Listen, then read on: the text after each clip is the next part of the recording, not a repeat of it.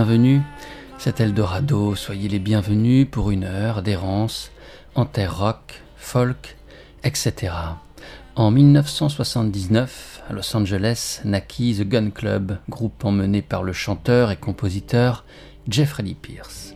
La musique de ce groupe, dont Pierce demeurera jusqu'à sa mort en 1996 la force motrice, le pôle d'attraction, le cœur battant, fut un mélange de grâce et de fureur, et la rencontre entre l'urgence du punk et les musiques enracinées en Amérique. Le blues des Noirs et son pendant blanc, le hillbilly, obsédaient Jeffrey Lee Pierce, qui sut retranscrire leur noirceur et la sublimer dans une approche littéraire du rock. Sans conteste, Gun Club fut un des groupes majeurs des années 80, un défi lancé au règne des synthétiseurs de pacotille et des paroles indigentes. Gun Club plongea les mains très profonds dans les eaux boueuses et tourmentées de l'histoire américaine et en remonta ses plus beaux et ses plus effrayants fantômes. J'ai descendu la rivière de tristesse, j'ai descendu la rivière de douleur, dans le noir, dans le lointain, je les ai entendus m'appeler ainsi commence Mother of Earth, une des plus belles chansons de Gun Club. Ainsi commence Eldorado.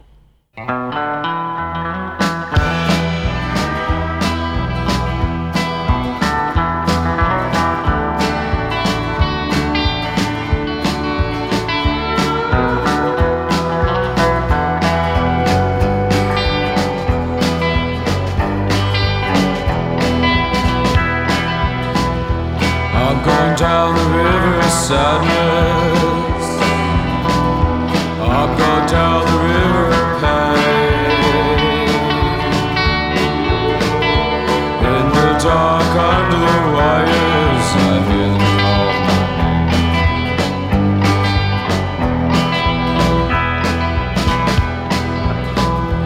I gave you the key to the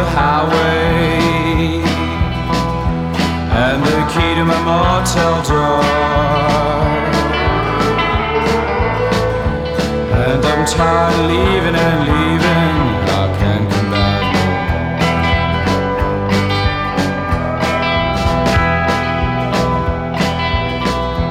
Oh, my dark-eyed friend, I'm recalling you again. soft voices that speak nothing, speak nothing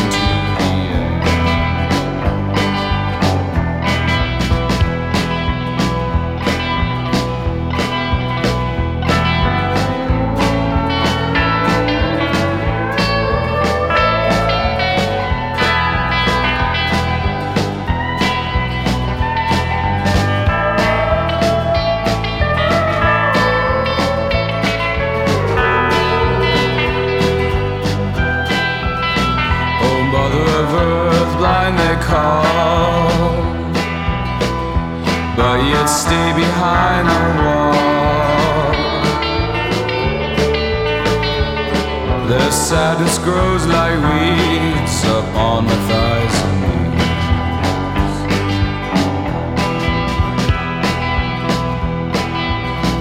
Oh, mother earth, the wind is hard. I tried my best, but I could not.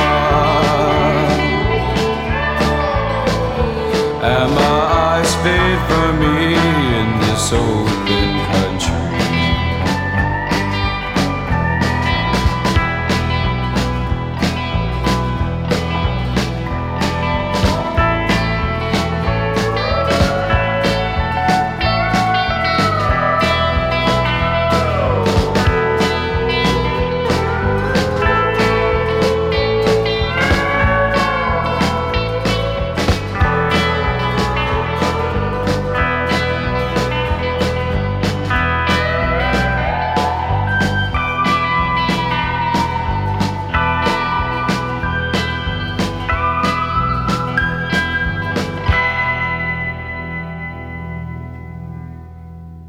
caractère solitaire et désespéré, le leader de Gun Club semblait prédestiné au malheur. Sinon, comment expliquer autrement le parcours en forme de descente aux enfers d'un homme désintéressé par sa carrière? Au-delà du raisonnable, finissant sans le sou, lessivé par la dope, l'alcool et une méchante maladie. Si, au début des années 80, il avait réussi à redonner au rock des couleurs depuis la côte ouest des États-Unis, c'était aussi en partie parce qu'il avait puisé la matière première de son inspiration dans sa vie constamment sur le fil du rasoir. Dans son livre Rock Pop, Philippe Robert commence ainsi son chapitre consacré à The Gun Club. Le parcours accidenté de Jeffrey Lee Pierce fit que le Gun Club fut de composition toujours changeante. On peut y entendre au fil des formations Kid Congo Powers des Cramps et des Bad Seeds ou encore Patricia Morrison des Sisters of Mercy. Parfois, Pierce se retrouvait si seul que c'est sous son nom qu'il faisait paraître certains de ses disques. Ainsi, Wild Weed, disque qu'il faut bien qualifier de majeur, où le talent de chanteur de Pierce ainsi que son aisance mélodique éclate, paraît en 1985. Jeffrey Lee Pierce y atteint une sorte de classicisme et tutoie le temps de quelques chansons la grandeur du Creedence Clearwater Revival qu'il vénérait. Extrait The Midnight Promise.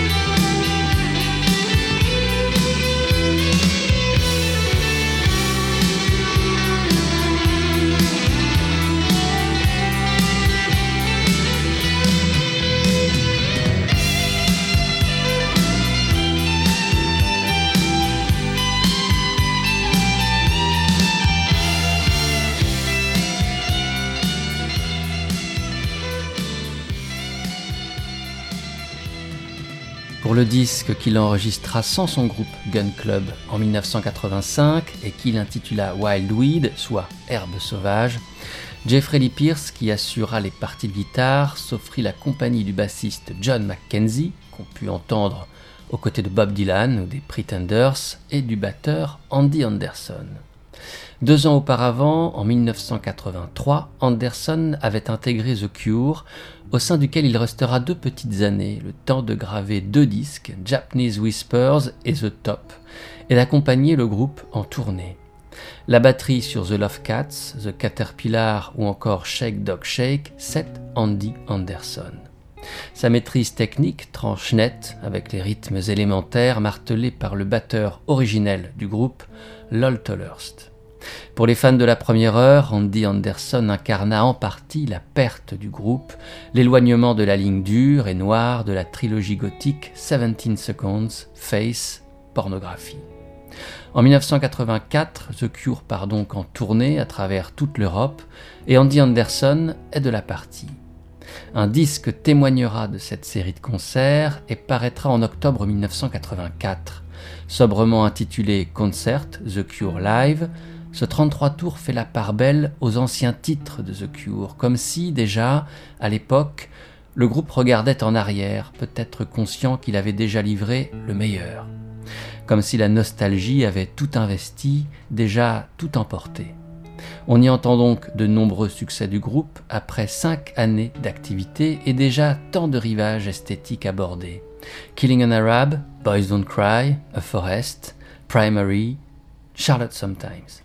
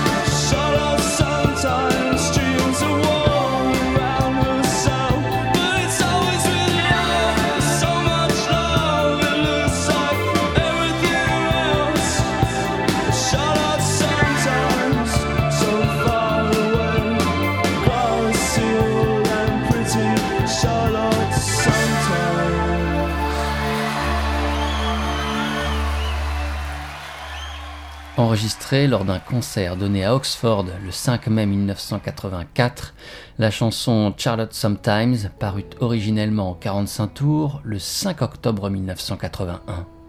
Cette chanson avait paru entre deux disques majeurs de The Cure, Face et Pornographie, et conserve après toutes ces années cette magie qu'ont certains titres de Cure, une certaine perfection pop minée par une mélancolie mortifère, instillée tel un lent poison. Charlotte Sometimes fut explicitement inspirée à Robert Smith par le livre du même nom, un roman pour enfants de Penelope Farmer. Certaines paroles, telles la fameuse introduction All the faces, all the voices blur, change to one face, change to one voice, y sont presque littéralement puisées. Charlotte est un titre que Robert Smith jouera toujours lors des concerts de The Cure, quelle que soit la composition du groupe, quelle que soit son actualité. Ici, la version jouée le fut par une formation éphémère. Continuons de nous attacher au batteur de cette version, Andy Anderson. Peu de temps après ce concert, il est limogé du groupe pour comportement erratique et violent. On le retrouvera alors auprès de différents musiciens au fil des sessions ou au fil des concerts. Auprès de Jeffrey Lee Pierce, donc, mais aussi de musiciens aussi différents que Iggy Pop, Isaac Hayes, The Last Poets, Glenn Matlock des Sex Pistols ou encore Edwin Collins.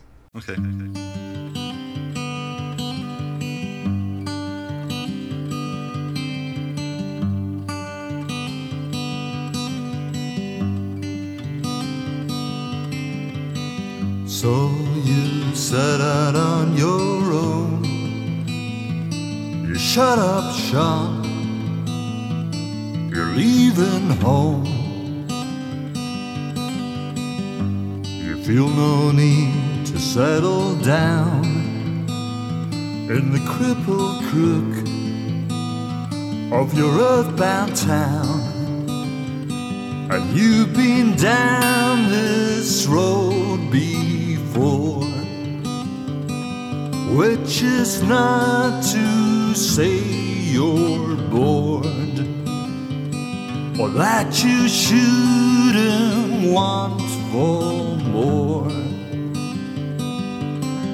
It's just your expectations. Should be lower.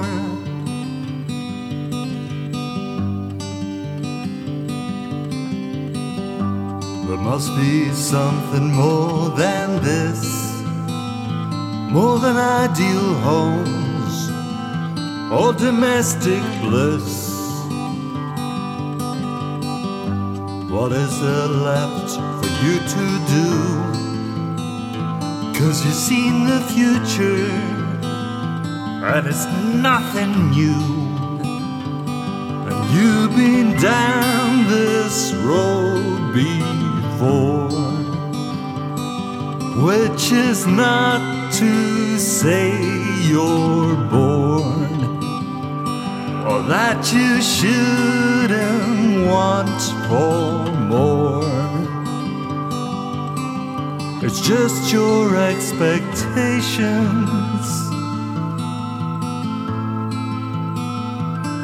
Should be Lord should be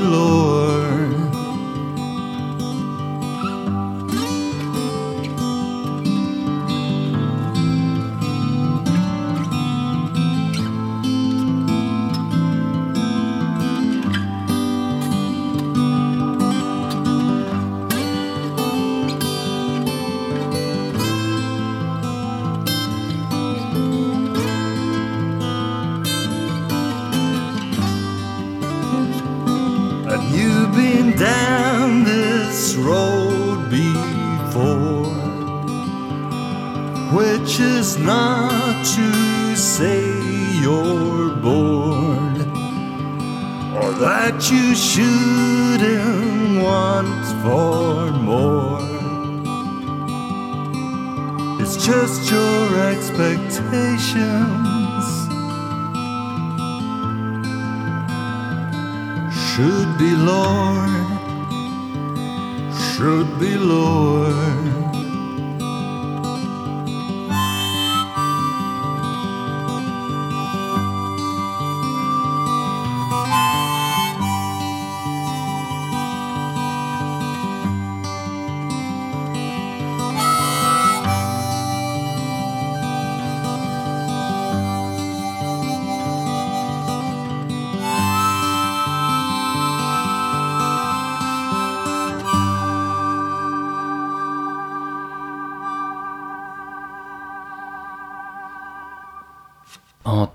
1979 et 1985, le chanteur et guitariste Edwin Collins avait mené le groupe écossais Orange Juice. Leur musique évoluait alors entre soul et pop, à l'instar de celle proposée par un autre groupe écossais du moment, Aztec Camera. Si Orange Juice frôla le succès, la carrière solo d'Edwin Collins ne l'approcha jamais. À partir de 1990, Collins se replie vers la production de jeunes groupes de rock indépendants tels Frank Walters ou A House. En 1996, avec un budget dérisoire, entouré d'amis et d'admirateurs, il enregistre en toute détente un disque qui paraît sous le nom de Gorgeous George, clin d'œil au célèbre lutteur des années 40, George Wagner, qui se choisit comme nom de ring Gorgeous George. Contre toute attente, ce disque modeste emporte un succès immense, notamment grâce à son single ambassadeur A Girl Like You. On retrouve sur le disque des invités rares tels Vic Godard du groupe Subway Sect. Sur tous les morceaux, Edwin Collins assure les parties de guitare et de clavier et peut compter sur deux musiciens exceptionnels. Le batteur des Sex Pistols, Paul Cook, ainsi que Claire Kenny à la basse. Claire fut la bassiste de Orange Juice et quand le groupe se sépara en 1985, elle intégra le groupe de l'Australien exilé alors à Brixton, Peter Milton Walsh, The Apartments. Walsh venait de reformer ce groupe qu'il avait fondé à la fin des années 70 pour enfin en enregistrer le premier album. Ce disque sublime fera date et s'intitulera The Evening Visits and Stays for Years, soit le soir vous rend visite et s'installe pour des années. Mathieu Grunfeld, journaliste au magazine Magic, a beaucoup écrit sur les apartments et s'est souvent entretenu avec Peter Milton Walsh. Sur le titre de ce premier album, voici ce qu'il put écrire. Dans ce titre si magnifique, l'essentiel du sens tient peut-être à la ponctuation ces points de suspension qui condensent les attentes inabouties d'un parcours mené en dépit du bon sens. Quelques visites impromptues, de brèves incursions publiques, une discographie en pointillé.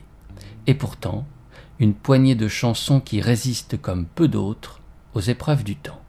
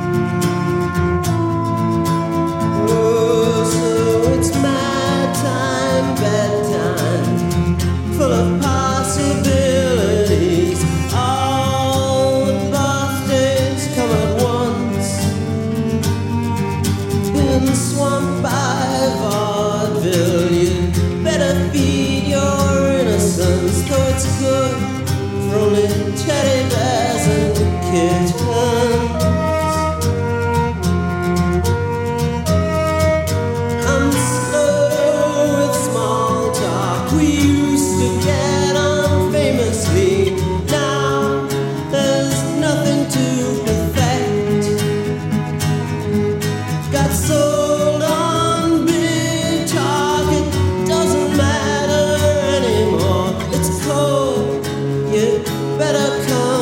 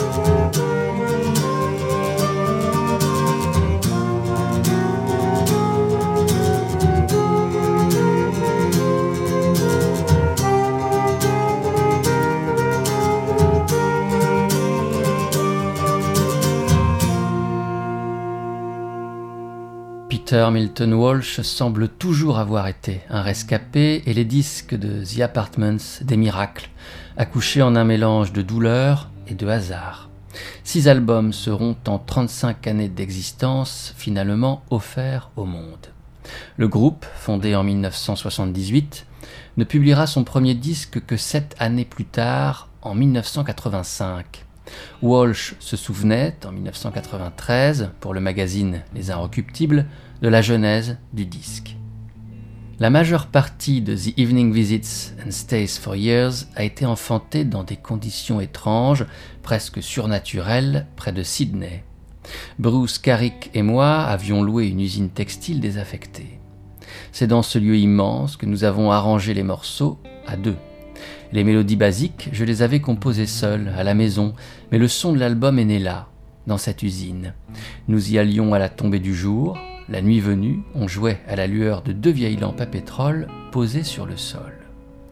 Invité par le label Rough Trade, Peter Milton Walsh et son ami le batteur Bruce Carey débarquent en Angleterre pour enregistrer ce premier disque de The Apartments. Pour compléter le noyau dur qui jouera les morceaux et recruter la bassiste Claire Kenny qui assure aussi les chœurs. Quelques invités viennent sur les sessions, tels le guitariste de Everything But the Girl, Ben Watt, ou un autre guitariste, Evil Graham Lee, qui joue sur le disque de la lap steel guitar, une guitare hawaïenne que l'on joue posée sur les genoux. Lee est un spécialiste de la steel guitar. Compatriote de Walsh, il fut le guitariste d'un des groupes australiens les plus passionnants des années 80, The Triffids.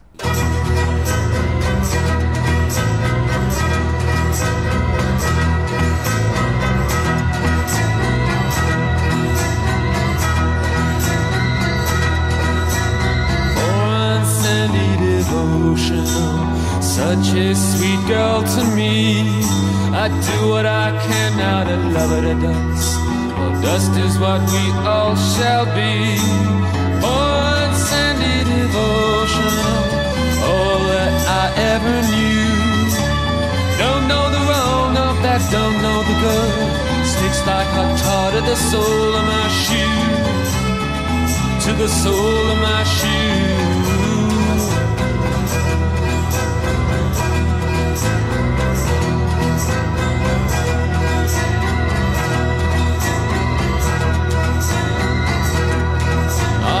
Hood of a car with soap knots in her head. Some cards and some chicken and beer. We caught massive bath, we kissed until, kissed until she has to leave. We're born sandy devotional, all that I ever knew. Don't know the wrong, not that don't know the good. Both of them ugly, both of them true if both of them true.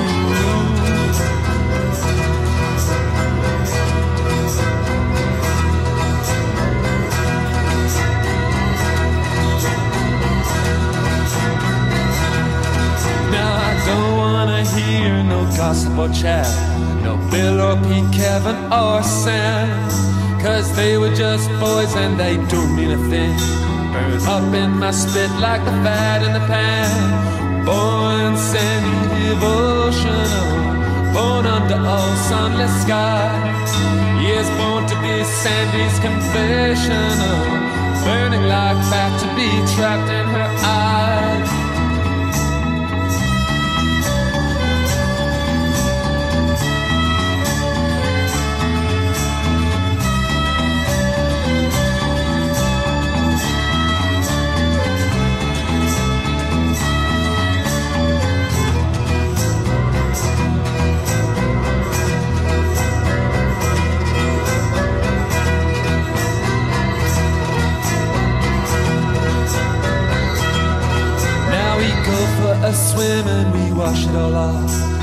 Hope that it leaves us alone. But with each fresh kiss, blood wells up again, dries on top of skin and eats into the bone. Oh, born sandy devotional, bound for an old godless star. Heading for trouble and looking for grief on sandy devotional, feather and tall. Born sandy devotional bound for an old godless star. For trouble and looking for grief. From sandy devotion of feather and tar. Yeah, feather and tar.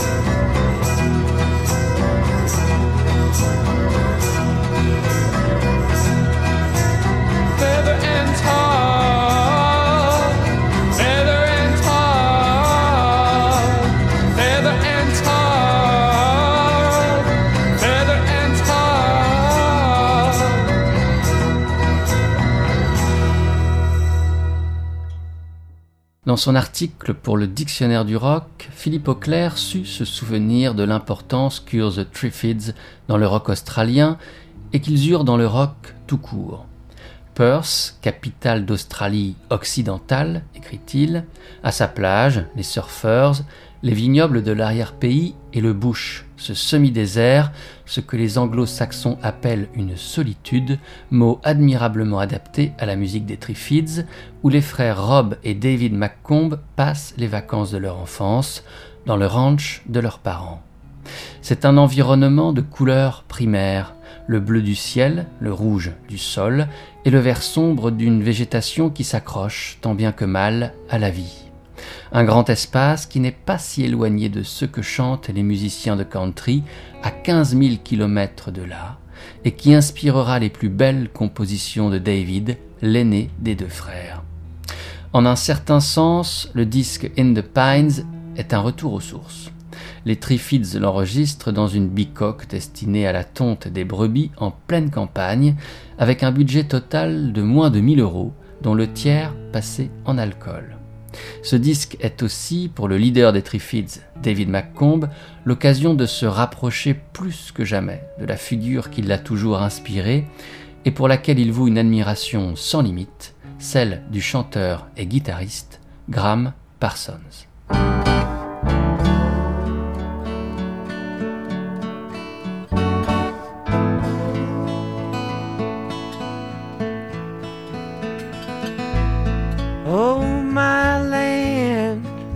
Like a wild goose. Wanders all around everywhere.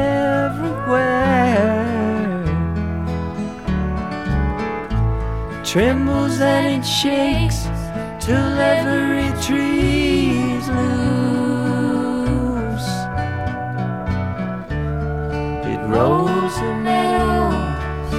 and it rolls the meadows. Take me down to your dance floor. I won't mind people when they stare. Paint a different color on your front door. And tomorrow we will still be there. Jesus built a ship to sing a song to. Sails the river and it sails the tide. Some of my friends don't know who they belong to. Some can't get a single thing to work inside. So take me dance floor. And I won't mind the people when they stare. Paint a different color on your front door. And tomorrow we will still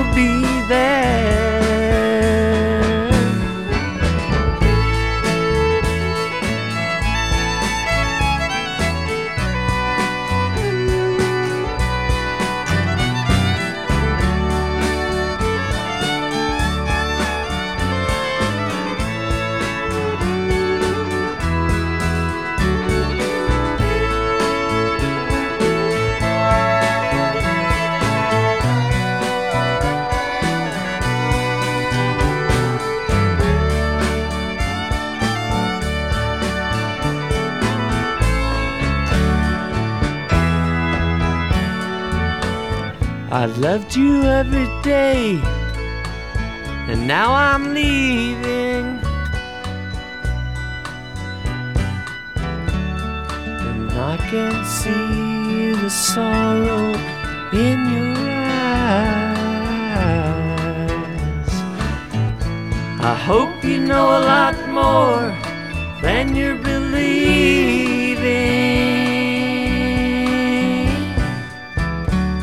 Just so the sun don't hurt you when you cry. Oh, take me down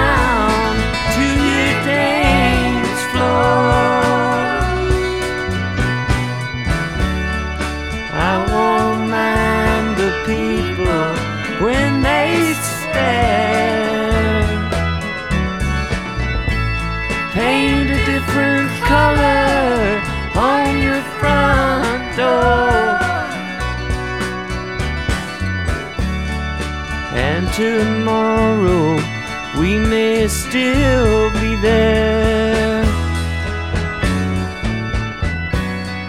And tomorrow we may still be there.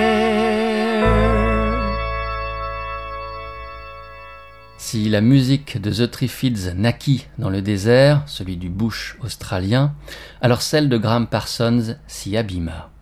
Parsons, après l'enregistrement de son disque GP en 1973, dont est extraite cette très belle Song for You, part se reposer dans son havre préféré de Joshua Tree en plein désert Mojave, en Californie.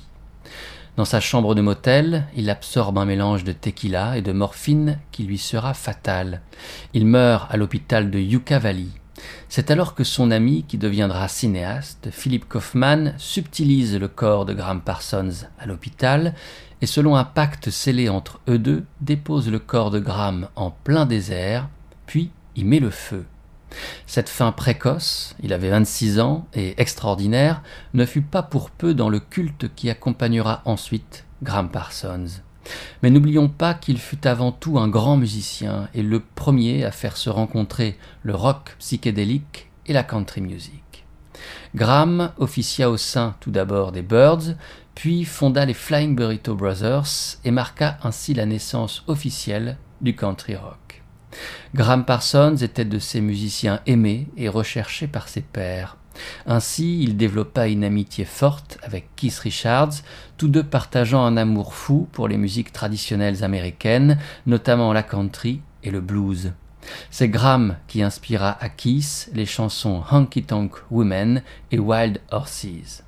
Les Rolling Stones offrirent cette dernière à Parsons avant de la faire paraître sur leur disque Sticky Fingers en 1971.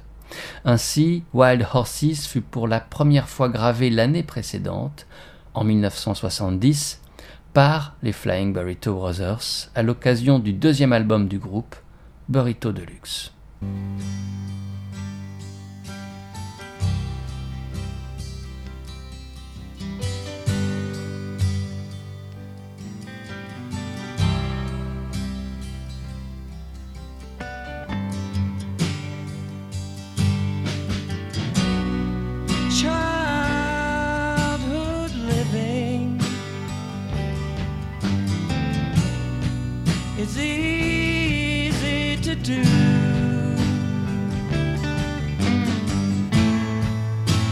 pain.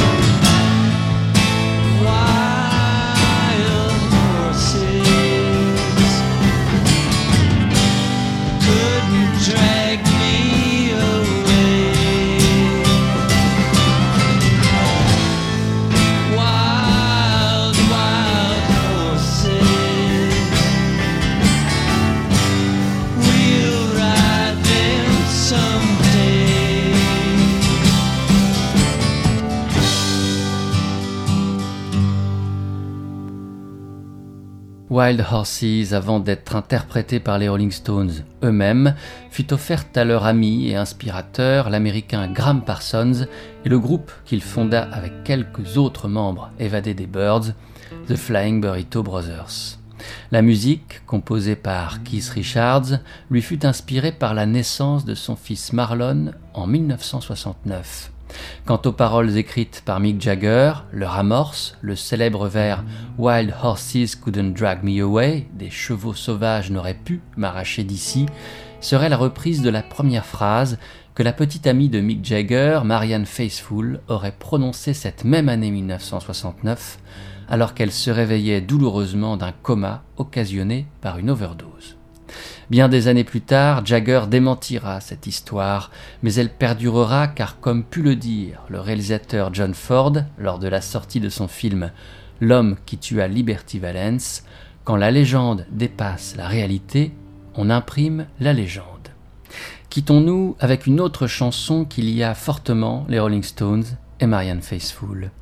Une chanson, là encore frappée du sceau de la tragique dépendance aux drogues, contre laquelle se bâtit une grande partie de sa vie la chanteuse Marianne Faithfull, Sister Morphine.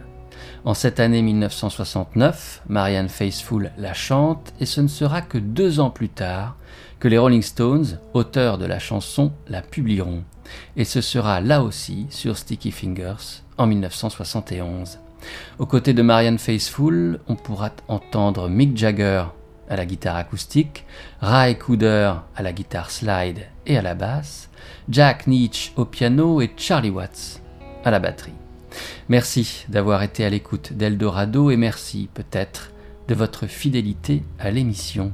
Souvenez-vous, Eldorado a un site www.radio-eldorado.fr et sur ce site peuvent être puisées les références exactes de tous les morceaux programmés, ainsi qu'écouter télécharger tous les épisodes, toutes ces errances. Portez-vous bien et à la prochaine, j'espère. Ciao